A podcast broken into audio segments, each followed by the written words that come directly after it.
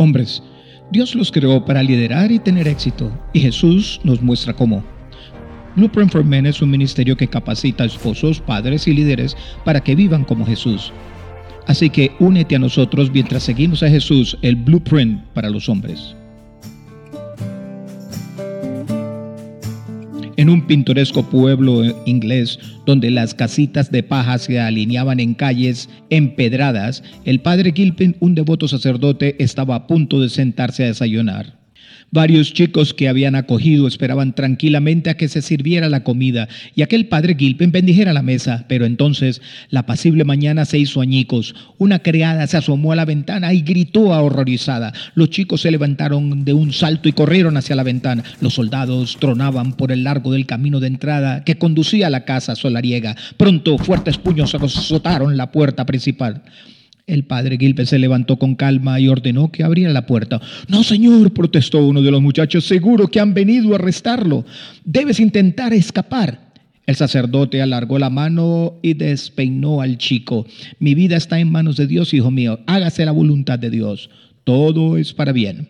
Luego asintió y un sirviente abrió la puerta. Soldados rudos, salpicados de barro, blandieron espadas, las desvainaron y se precipitaron a la habitación. Estamos aquí por orden de la reina María. ¿Dónde está ese hereje, el padre Gillipin? espetó el capitán de la guardia. El padre Gillipin levantó la mano. Soy yo él y esta es mi casa. ¿Quiere sentarse y desayunar con nosotros? El capitán parpadeó. Sus hombres bajaron las armas y se miraron confundidos. Muy bien, dijo. Pero eso no va a cambiar en nada. Usted sigue bajo arresto. El padre Gilpin sonrió, indicando a todos que se, se sentaran a la mesa. Mientras los hombres devoraban sus desayunos, el padre Gilpin les preguntó por sus familias y los trató como si fueran invitados. Cuando terminó el desayuno, el capitán, sus soldados y el padre Gilpin montaron a sus caballos. A medida que los hombres viajaban por el campo, se corrió la voz y pronto multitudes de campesinos acudieron a la carretera. Sabía que veían a su buen pastor por última vez. Pidieron clemencia al capitán. Vino y ayudó a mis hijas pequeñas cuando estaba enferma. Trajo ropa del invierno pasado cuando no teníamos dinero. Nos ha dado comida a todos cuando lo hemos necesitado. Padre, arrolló el capitán, ¿puede hacer algo con esta, esta chusma? El padre Gilpin asistió y se dirigió a la multitud. Amigos míos, gracias por venir a despedirme. Me voy ahora a cumplir la voluntad de Dios y os dejo en sus fuertes manos. No temo el futuro. Hágase la voluntad de Dios. Todo es para el bien. Ahora, por favor, vuelvan a casa, a sus campos. El capitán tiene un trabajo que hacer y no debemos estorbarlo. A regañadientes la multitud empezó a dispersarse. El capitán sacudió la cabeza.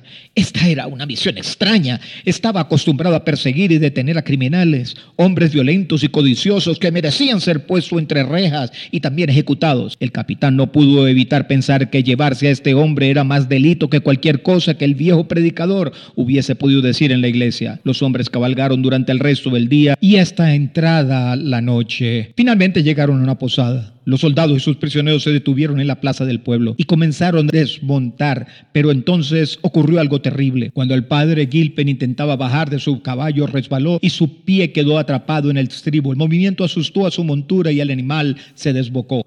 El padre Gilpin cayó al suelo y fue arrastrado por el implacable pavimento lleno de adoquines. Rápidamente los soldados atraparon el caballo y liberaron al padre Gilbert. Tenía la cara blanca como la ceniza, la pierna horriblemente torcida y apenas podía respirar. Llamen al médico, ordenó el capitán.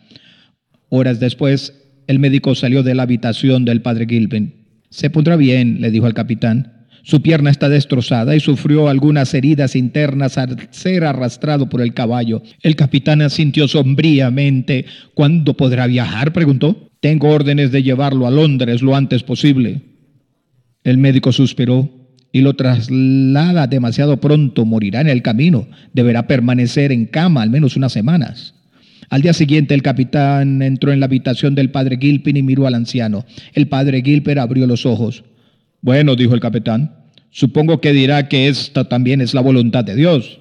El padre Gilpin sonrió débilmente y dijo, hágase la voluntad de Dios, todo es para bien. El capitán puso los ojos en blanco y salió de la habitación dando pisotones. Los días fueron pasando para el capitán. Se paseaba de un lado a otro como un oso enjaulado, con ganas de moverse. No podía entenderlo. Aquí estaba, libre, sano y al mando. Y sin embargo, no tenía ni un ápice de la paz del padre Gilpin que estaba bajo arresto, sufriendo y se dirigía hacia la muerte de un mártir. No tenía ningún sentido para este rudo y duro soldado. Finalmente el padre Gilpin estaba lo suficientemente fuerte como para viajar. Los hombres ensillaron los caballos y engancharon un carro que utilizarían para trasladar al anciano. El padre Gilpin hizo una mueca de dolor mientras cogía hacia el carro que lo esperaba. Justo entonces un jinete entró con estrépito a la plaza. Su caballo estaba enjabonado de sudor y el mensajero estaba totalmente sin aliento. Noticias de Londres, gritó. La reina María ha muerto. Un sobresalto de sorpresa recorrió a los hombres, pero el mensajero no había terminado de hablar. Tenemos una nueva reina, dijo, haciendo girar su caballo. ¡Viva la reina Isabel! El capitán se quedó boquiabierto en medio de la plaza. Bueno, capitán, dijo la voz amable del padre Gilpin, puesto que nuestra nueva reina es protestante, creo que me seguirás condenando por herejía. El capitán se volvió y miró al anciano. No pudo evitar sentir que, de alguna manera, estaba ante un milagro. El soldado, curtido de mil batallas, resopló y sacudió la cabeza. No lo creo, padre. Parece que el padre al que usted sirve cuidó de usted después de todo. El padre Gilpin no pareció sorprendido de ninguna manera. Se limitó a decir la misma frase que el capitán no olvidaría el resto de su vida. Hágase la voluntad de Dios. Todo es para el bien. Como cristianos sabemos que el padre Gilpin tenía razón. Sabemos que Dios es digno de confianza él es verdadero. Entonces, ¿por qué luchamos contra Dios? ¿No hace lo que pedimos? ¿O no trabaja según nuestro calendario? Bueno, no es un fenómeno nuevo para los creyentes. Y cuando decides dudar de Dios, los resultados siempre serán malos. Eva dudó, tomó el fruto. Abraham dudó y dejó de embarazada a Agar. Jacob dudó y mintió a su padre y robó a su hermano. Moisés dudó y mató a un hombre.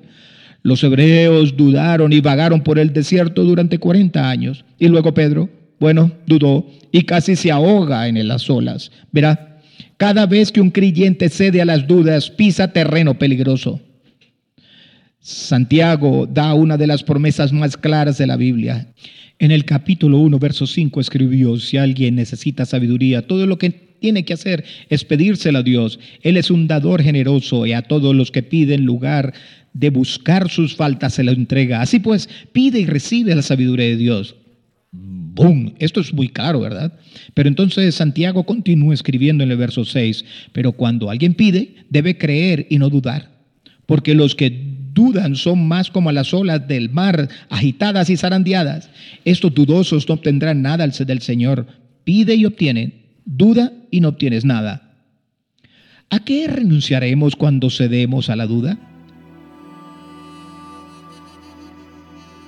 Mardoqueo entró, se quitó las sandalias, sonrió al sentir el aroma del almuerzo, entró en la cocina, su esposa estaba inclinada sobre la mesa picando verduras, tenía mucho más que hacer ahora que Esther estaba ya en el palacio. Ambos echaban de menos la alegre sonrisa de Esther y su ayuda en la casa. Oh, se quejó su esposa, hay tanto que hacer. Su mujer enderezó la espalda y miró a su esposo. Hacía un gran trabajo del palacio, pero como era judío nunca conseguía censo y siempre le daban lo peor, las peores asignaciones. Simplemente no era justo, pensó. Resopló disgustada. Mardoqueo se sentó. Parecía que ella necesitaba hablar y él era lo bastante sabio como para saber que ahora era el momento de escucharla. No es justo, dijo ella. Es es reina. Por el amor de Dios, es reina y nosotros no conseguimos nada. No tenemos prebendas del palacio, no ascensos, ni siquiera dinerito extra para pagar nuestras facturas. Ella levantó su mano. Lo sé, lo sé. No podemos dejar que nadie sepa que está emparentada con nosotros, pero aún así se supone que debemos luchar con la pobreza para siempre. ¿Dónde está Dios? ¿Por qué no nos bendice como prometió? Mardoqueo abrió la boca, pero ella no había terminado. Y otra cosa, ¿cuánto tiempo ha pasado desde que casaste la vida del rey? Las advertiste de la asesinato y no ha hecho nada para agradecértelo. Ha pasado más de un año. El rey ha olvidado que incluso le salvaste la vida y ahora está este decreto de muerte. Pronto Amán ganará y todo el pueblo de Dios en todo el imperio estará muerto. ¿Por qué Dios permite que esto suceda? Mardoqueo se puso de pie y caminó hacia su esposa. Estaba cansada, asustada y abrumada. Ella lloraba. No necesitaba un sermón sobre la fe en ese momento, solo necesitaba un abrazo. Rodeó su pequeño cuerpo con sus grandes brazos. Mientras abrazaba a su esposa, Mardoqueo sintió que sus hombros se ablandaban. Lo siento, dijo ella en sus hombros. Debería tener más fe en Dios. Después de todo, mira lo que ha hecho por Esther. Mardoqueo le besó la cabeza. Dios es bueno, confiemos en Él. ¿Recuerdas lo que dijo Moisés en el Mar Rojo? Quédate quieto y verá la liberación del Señor. Dios proveerá. El mal nunca vencerá al Señor. Justo entonces se oyeron golpes en la puerta. Abrid el nombre del rey, sonó una voz áspera. Ah, Mardoqueo se le heló la sangre. Es Amán. Su esposa levantó la vista con los ojos muy abiertos por horror. ¿Qué hace aquí? No lo sé, dijo Mardoqueo. Entonces Mardoqueo se dio vuelta y caminó hacia la puerta principal, se detuvo y respiró hondo. Señor, hágase tu voluntad. Luego abrió la puerta y parpadeó. Allí estaba Amán con el ceño fruncido, pero no había guardias ni soldados, no se trataba de un arresto.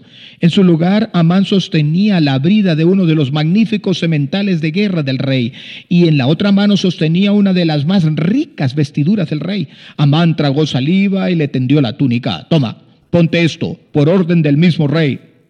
Luego sube a este caballo, y yo te conduciré a través de Susa proclamando, Amán hizo una pausa y se esforzó por terminar. Esto es lo que le sucede al hombre que el rey se complace en honrar. Mardoqueo se quedó boquiabierto, extendió la mano y cogió la túnica. Luego se volvió y entró. Su esposa estaba allí de pie, con la mano sobre la boca. ¿He escuchado bien? preguntó. Mardoqueo asintió. El rostro de su esposa se descompuso en una enorme sonrisa. Dios nos salvará, dijo ella, y te utilizará para hacerlo. Pronto Mardaqueo vistió con la túnica del rey, montado en el caballo del rey, guiado por el consejero del rey. Sonreía para sí mismo. Sabía que estaba lejos de ser perfecto, pero siempre había tratado de honrar a Dios. Amán lo odiaba porque se negaba a inclinarse ante él y ahora Dios lo honraba. Mardoqueo delante de Amán. Mientras Mardoqueo miraba al cielo, volvieron a su mente las palabras de Moisés. Si Dios hubiera escuchado sus plegarias, los rescataría.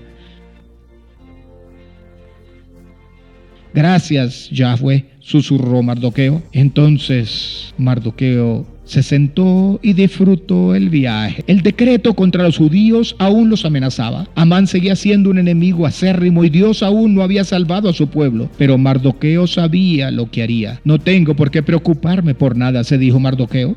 Me sentaré y veré a Dios obrar.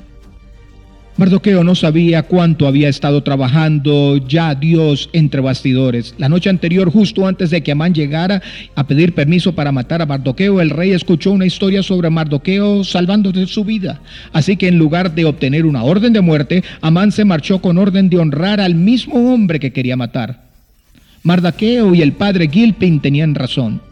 Así que dejemos de malgastar nuestro aliento quejándonos, sudando. En su lugar, levantemos juntos nuestras voces de fe y digamos, hágase la voluntad de Dios, todo es para el bien. Y luego sentémonos y veamos la liberación del Señor. Que Dios te bendiga. La mayor necesidad del mundo es la de hombres que no se vendan ni se compren, hombres que sean sinceros y honrados en lo más íntimo de sus almas, hombres que no teman dar al pecado el nombre que le responda, hombres cuya conciencia sea tan leal al deber como la brújula al polo, hombres que se mantengan de parte de la justicia aunque se desplomen los cielos. Ser un hombre significa ser un líder, ser un protector y tener la responsabilidad de hacer de este mundo un lugar mejor. Esta es la clase de hombre que el mundo necesita. Esta es la clase de hombre que tú eres y la única manera de llegar ahí es seguir a Jesús, el blueprint para los hombres. Que Dios te bendiga.